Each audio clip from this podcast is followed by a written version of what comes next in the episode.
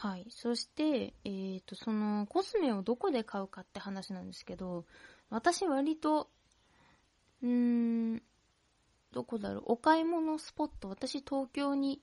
住んでるんですけど、えっ、と、東京の、西東京の方に、西東京、西東京市ではないんですけど、東京のまあ西側の方に住んでるんですけど、うーん、なんだろう。今はまあ実家にいるんですけどね。コロナがまあ収まったら大学にまた復帰するから、復帰するというか大学で授業を受けるためにまた東京戻るんですけど、割と自分のその最寄り駅から出やすいお買い物スポットが国分寺と新宿かな？なんです。で、池袋渋谷方面はほとんど行かないですね。どうなんですかね。渋谷、池袋、新宿ってあったとして、どこが一番お買い物しやすいんでしょう。なんか私は渋谷が、渋谷じゃないや、新宿が好きで、でも新宿人多くて、ルミネとかはあんまり行きたくないんですよね。とか言っといて、イニスフリーの一番近いお店が、新宿店？新宿のルミネ2の方だったかな。の方にあるので、一回だけ行ったことありますけど、お正月ぐらいに。すっごい混んでて、もう大変でした HSP 的にはもう、うわーってなって。うわーっていう感じでした。もうこりゃダメだーってなって。その時、で、その時、真冬だったんですけど、まあ正月なんで、真冬だったんですけど、もう人混みがすごくて、暑くなっちゃって、で、しかもなんか人いっぱいいるから心臓バクバクみたいな感じで、これはやばいと思って、豚腹も何も処方されてないんですよ、私実は。パニック障害なのに、豚腹何も処方されてないんですね。処方してくださいって言おうと、前から思ってるんですけど、なかなか言えなくて。で、これやばいと思って、あの、あれあるじゃないですか。スタバのフラペチーノ。で、フラペチーノを飲んで体をとりあえず落ち着かせようと思って、あの、フラペチーノを買ったんですよ。で、特急に乗る、乗って帰ろうと思って、その特急券を買って、ちゃんと指定席の電車で帰ろうと思って、で、えっ、と、フラペチーノを飲みながら帰ろうと思って、そのフラペチーノを持って、ホームにいたら、すごい勢いで各駅停車のあの電車に乗り込むおばさんがいて、そのおばさんにドガーンって体当たりされて、持ってたフラペチーノを 全部床にぶちまけるっていう 全部ぶちまけるっていう言い方おかしいな。床に落として、床っていうかホームに落としてしまって、ちょっとだけこぼれたんですけど、さすがに落ちたフラペチーノ、ストローも、あもうがっつし、地面に触ってるし、もう飲みたくないじゃないですか。もう、すんごい、悲しかったですね。なんか普通だったらイライラするのかもしれないですけど、私は悲しくて、おばさんに、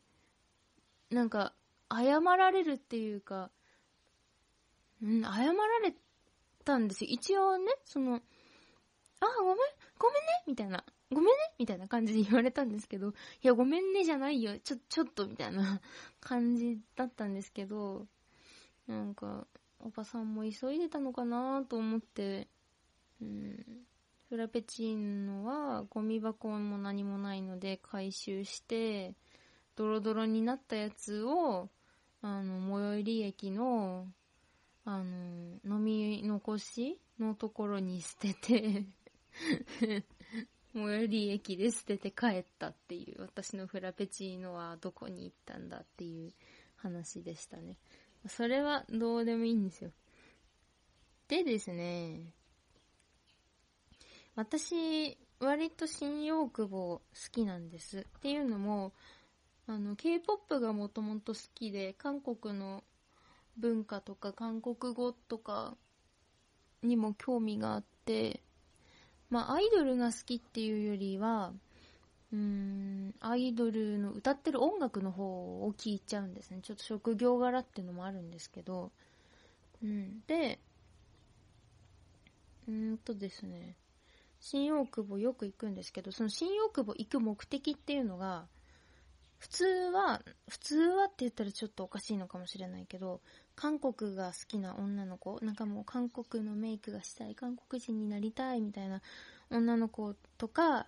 あの、はや、流行りの食べ物。もう多分、ブーム終わってるでしょうけど、チーズ、何でしたっけ？チーズホットクじゃなくてなんだっけ？チーズハットクみたいなのを食べに行ったり、ハッピンスってかき氷を食べに行ったりとか、なんか多分そういう感じのタピオカとか、なんかそういう感じのを食べに行ったり、韓国料理食べに行ったりするために行く人が多いと思うんですけど、私は何をしに行くって、あの、ラーメン買いに行くんですよ。新大久保に 袋麺を買いに行く。袋麺とか、あと、その韓国から輸入してきた調味料とか、韓国から輸入してきた、えっ、ー、と、なんだ、おかずみたいなのとか、なんかそういうの買いに行くのが好きなんですよね。やっぱ、韓国料理の味が好きなのかな。お店に入って食べるってことはほとんどしなくて、友達と2回行った程度ですね、4年間。4年間っていうかまあ3年？丸3年東京住んでて。友達と2回行ったぐらいで。うん。で、ソウル市場、ソウル市場、市場、なんていうのかな？っていう、えっ、ー、と、スーパーがあるんですよ。韓国ものがたくさん置いてあるスーパーがあるんですけど、まあ、野菜とか飲み物とかお菓子とか、お、お、お惣菜とか、まあ、いろいろ売ってるんですけど、そこで、必ず買うものがありまして、1個目がおじんおちゃんぽん。おじんおっていうのは、うんと、韓国語でイカって意味なんですけど、イカちゃんぽんですね。っていう袋麺です。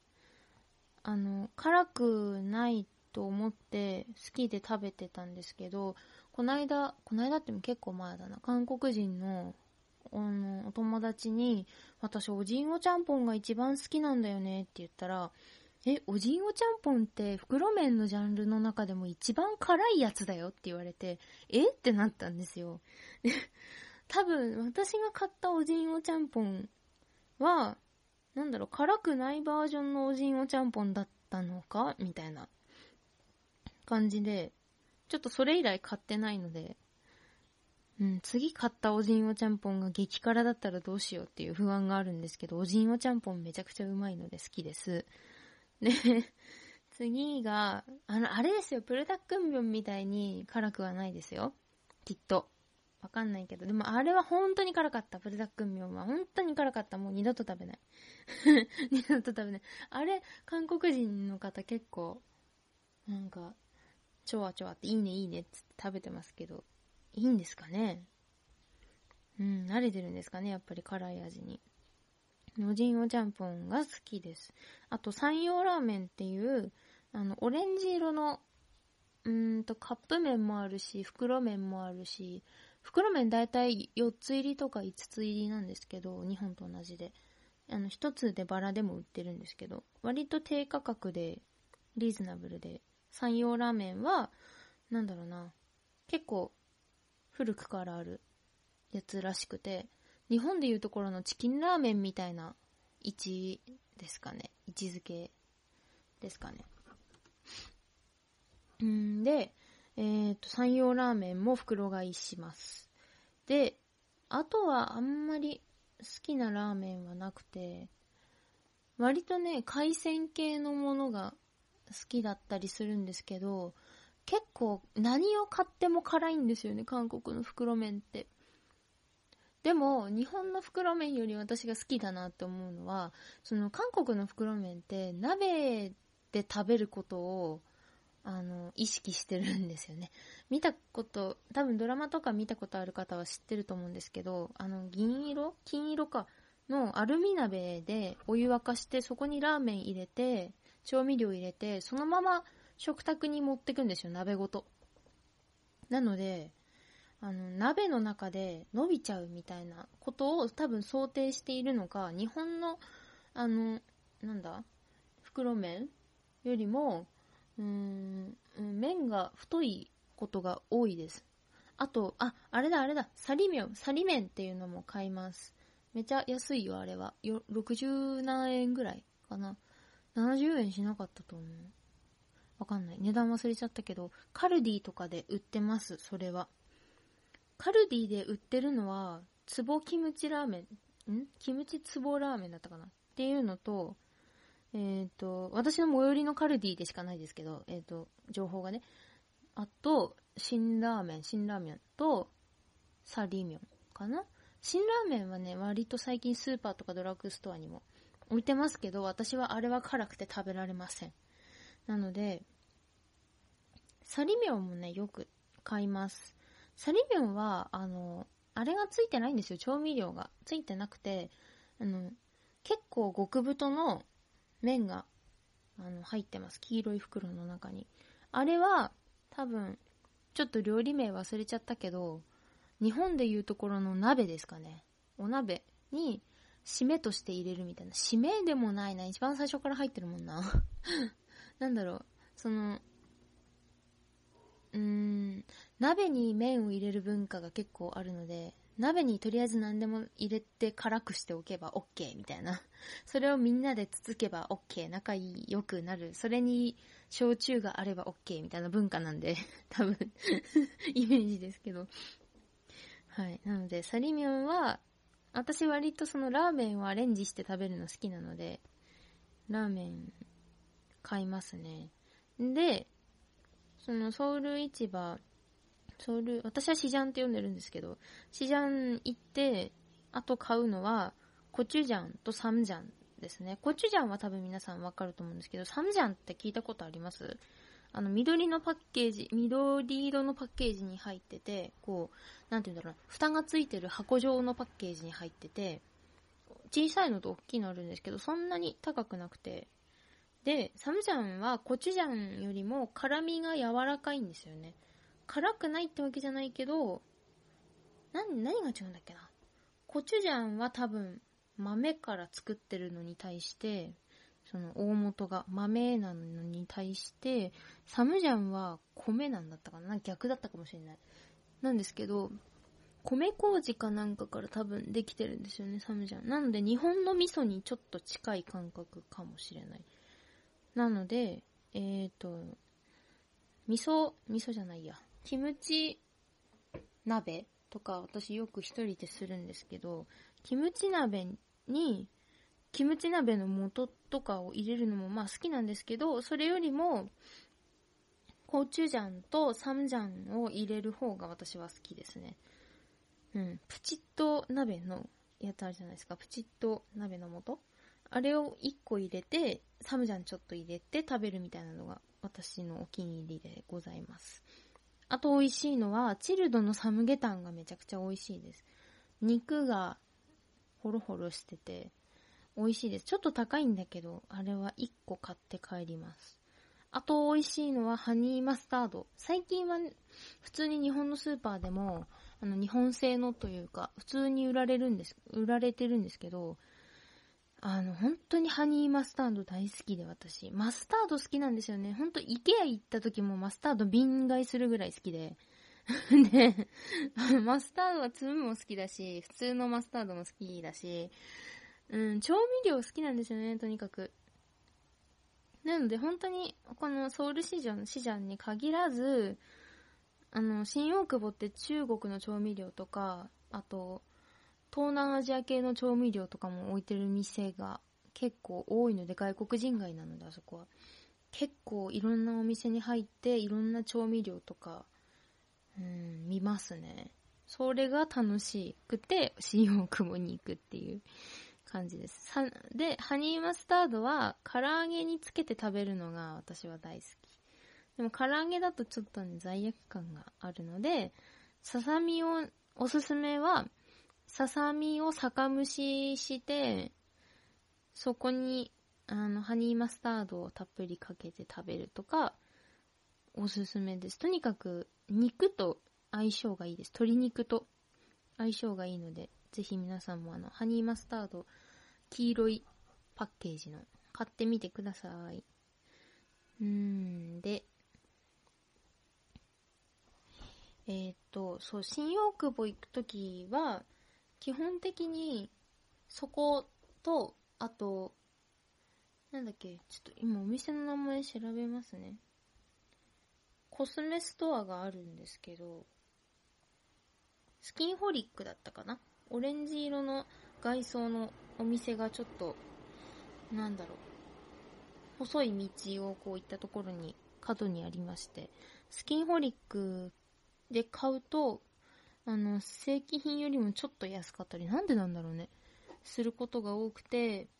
スキンホリックは寄ります。でも、普通、平日の昼間とかでも結構人でいっぱいだったりするので、うーん、夜行くのがおすすめですね。あの、飲食店とかほとんど遅くまでやってたりするので、うん、新大久保は夜行くのがおすすめです。ただし、帰りの電車がめちゃ混むと いう次第ですね。はい。でもそこまで遅くもやってないかな。スキンホリックは。インスタグラムでスキンホリックってあの、全部ローマ字、ローマ字というか英語で入れると出てきますので、ぜひチェックしてみてください。で、新大久保行くときは、その、私すごい天の弱なんですよ。K-POP もめちゃくちゃ好きだし、その K-POP アイドルグッズもめっちゃ売ってるんですよね、新大久保って。で、こう、店内で流れてる曲も私全部イントロドンできるぐらい好きなんですけど めっちゃ好きだし、旅行にも行きたいし、なんなら韓国留学も考えてるぐらいなんですよ、今。ちょっと語学留学とかではなくて、音楽関係の留学にはなるんですけど、いろいろ考えてて、まあ、韓国語がちょっとできるからっていうのもあって、韓国留学考えてたりするんですけど、うーん、なんかね、その、あの、K-POP アイドルの顔が印字されている印字、印鑑なんて言ったらいいんですか？あの、顔が書いてある内輪とかクリアファイルとか、あの、あれですよ、正規品じゃないですよ、もちろん。多分。だから買わないけど、買わないし、使ってる自分恥ずかしいから絶対使わないけど、なんかそういうのも結構置いてるんですよね。あの、店頭に。で、うん、なんかそういうのに、あ、憧れて新大久保来た女子感を出したくないというか、私はあくまでもさっき言ったそのサムゲタンとかコチュジャン、サムジャン、おじんおちゃんぽん、山陽ラーメンを買いに来てるんだぜっていう なんというか、天の弱なところがありまして。あと、やっぱり新大久保って、まあ、新宿区なのであの辺は。新宿歌舞伎町新大久保っていう感じかな？並びで言うと。で、高田の馬場っていう感じかな？なので、すごいごちゃごちゃしてるんですね。若い人も多いし、あと外国の方も結構たくさん、あの在日の方とかたくさんいろんな国籍の方がいらっしゃって、日本人よりも話し声がすごい大きいんですよ。で、あの、そういうこともあって、別にそれ目的で来てる人は全然悪くないですよ。全然新大久保来ていただいて構わないんですけど、いや、どの立場から言ってんねんって話ですけどね。うん。でも私は、なんかあんまりそういうミーハーな部分を見せたくない女子なので、あの、バリバリに、あの、周りの音が聞こえないイヤホンをつけて で、あの、メインロードを歩く時は、もう、なんていうか、すごい混むんですよ、メインロードって。あの、なんていうの？駅、行ったことある人はわかると思うんですけど、駅、新大久保駅を普通に出て、左に行って高架下をくぐって、大きい交差点を左に曲がると、そのメインロードなんですよね。うん。で、そこ行くときはかなり人混みなので、私はもうずっと地面を見ながら、スッスッスッスって歩いて、まあ、裏路地が、路地裏か。路地裏があったらすぐ路地裏に入って、もう路地裏から路地裏へと 行くみたいな 感じで、新大久保を巡っております。結構だからね、新大久保行ったら歩きますよ。で、私の、あの、住んでるアパートが西武線沿いなんですよ。なので、西武新宿駅に行きたいんですよ、私は。新宿駅じゃなくて。JR じゃなくてね、小田急でもなくて。あの、なので、新大久保で用事が終わったら、そのまま西武新宿駅まで歩くっていう感じで。あの、あん、本当に山手線に乗りたくない。人が多いから。っていう 理由で、移動がめんどくさい時は、例えばですけど、新宿駅まで行きたい時とかは、高田馬場で乗り換えて、えっ、ー、と、新宿駅まで、うんと、JR っていう手もあるんですけど、あんまりそういうことをしたくないんですよね。っていうのも、その高田の馬場で、すごい余ったね、今。高田の馬場で、うんと大量に人が降りていくので、割とその高田の馬場から西武新宿駅まで空いているんですけど、その空いてる状況が好きというか、空いてる電車好きなので、てか空いてる電車で育ったからだな、これは。田舎だから空いてる電車、もう2両編成の空いてる電車で育った、もう無人駅とかで育った人間なんで、本当に混んでるとこ嫌いなんですよね。うん。で、新大久保行くときは、バリバリ日本語の J、J-POP じゃないな、なんて言うんだろう、あれは。うん。なんかいろんな日本語の曲とかクラシックを聴きながら新大久保をカッポしております、私は。うん、本当は K-POP も大好きだし、韓国も大好きなんだけど、ちょっとね、やっぱそういうミーハーなところを見せたくないのでね。というわけで というわけで今回は、その、DHA のリップの話に始まり、新大久保行ったら何するの話をしてまいりました。ちょっとギーギーうるさくてごめんなさいね。ちょっとね、あの、大学でオンラインレッスンをしていただくにあたって、割といい感じの、ちょっとお高い、録音機器をですね、親に買い揃えてもらったので、それで今、録音してるんですけど、だいぶ、だいぶ声がいいんじゃないかなと思います。よいしょ。お、40分ぐらい話してた。そろそろ。今日ちょっと用事があるので、速達で郵便出さないといけない用事があるので。で、そうだそうだそうだ、宣伝。最近ラジオトークを始めたんですよ。ラジオトークってアプリなんですけど、あの、パソコンでは多分まだ使えなくて、Android か iPhone でしか使えないんですけど、うーんと、ラジオトークっていう12分までしか話せないラジオがありまして、多分、ポッドキャストをたくさん見てる人なら、ラジオトークから、あの、ポッドキャストを、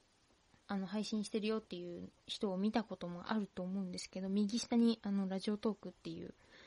あの、なていうんですか、バナーみたいなのが出てる方をね、見たことがあると思うんですけど、私もラジオトーク始めました。で、今日みたいにすごい40何分語りたいときは、えっ、ー、と、ポッドキャストで配信します。で、えっ、ー、と、割と毎日2日に1回ぐらいはラジオトーク更新するようにしない、しないとなというかしたいなと思っておりますので、ぜひラジオトークのフォローをお願いします。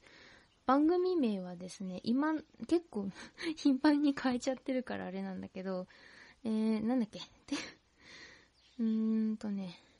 番組名を忘れるというね。名前は同じです。まさきという名前でやっております。えー、っと、一番早いのは、ツイッターに、えー、飛んでいただいて、ツイッターの固定ツイートのところから、うーん、ラジオトークっていう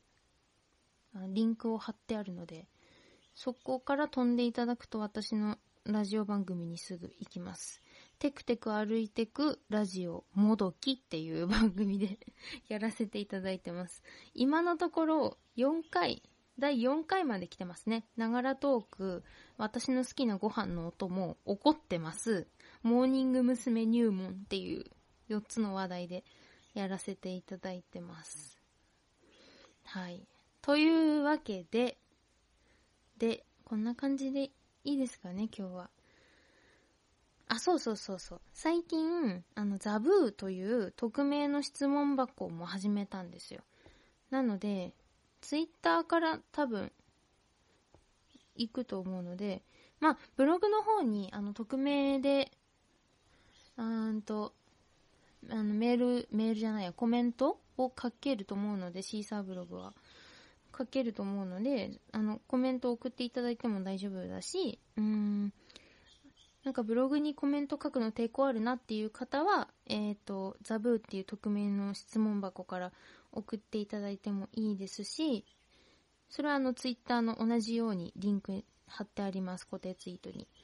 なので、とりあえず私のツイッターをフォローしてください。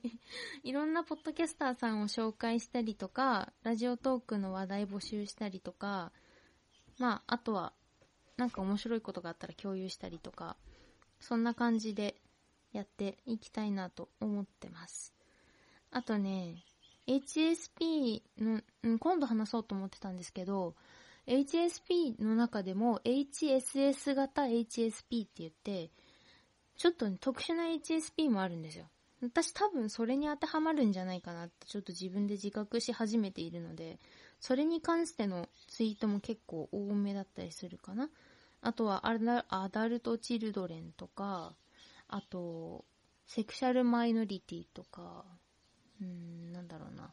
そういった話題にも触れていきたいと思っておりますので、ぜひ、ツイッターをポチッとフォローしていただけるとありがたいです。はい。では、えっ、ー、と、テクテク歩いてくラジオは、ポッドキャストアプリから聞くことができます。テクテク歩いてくラジオ、または HSP と検索すると、足跡のマークのポッドキャストが出てくるので、ぜひ、購読ボタンをポチッと押してください。登録を押すと、毎週配信されるごとに自動でダウンロードできます。また、ツイッターやブログへのお便り、ここ重要ですよ。ポッドキャストの5つ星評価、ダイレクトメッセージ、DM ですね。今言えなかった。ダイレクトメッセージ、DM もお待ちしております。それでは、まさきでした。今日一日いい日を過ごせますように。では、また次回お会いしましょう。